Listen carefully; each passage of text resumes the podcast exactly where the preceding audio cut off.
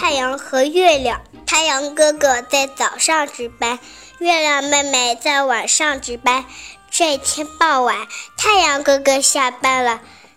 太阳哥哥对月亮妹妹说：“你快去值班吧。”可是月亮妹妹长得很漂亮，但是她脾气不好。月亮妹妹说：“我今天不想去值班。”太阳哥哥急了：“那可不行，你一定要去，偏不去，偏不去。”天上的星星们等急了，等了好久好久，还是没有等到月亮妹妹。星星们说：“我们自己想办法。”好多星星集中起来，拼出了一个圆圆的月亮。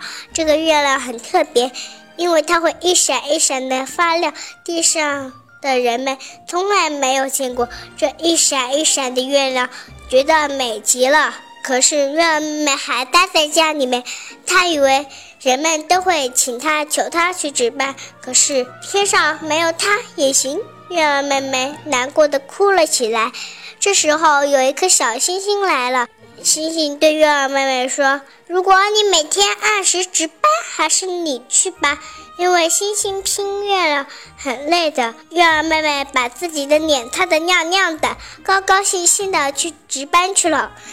从此以后，月亮妹妹再也不迟到了。她知道世界上不是少了谁就不行的，不能摆架子呀。谢谢大家。